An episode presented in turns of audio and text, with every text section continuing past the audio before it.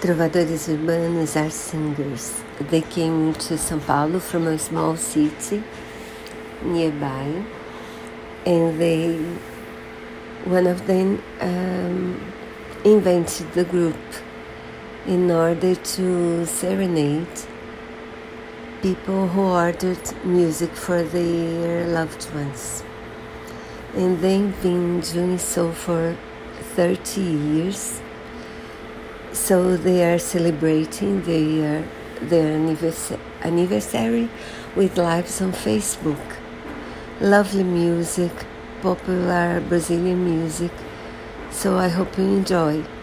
I'll leave you the um, link for one of their CDs and also for their lives because they will do one live every week for to celebrate their 30 year anniversary.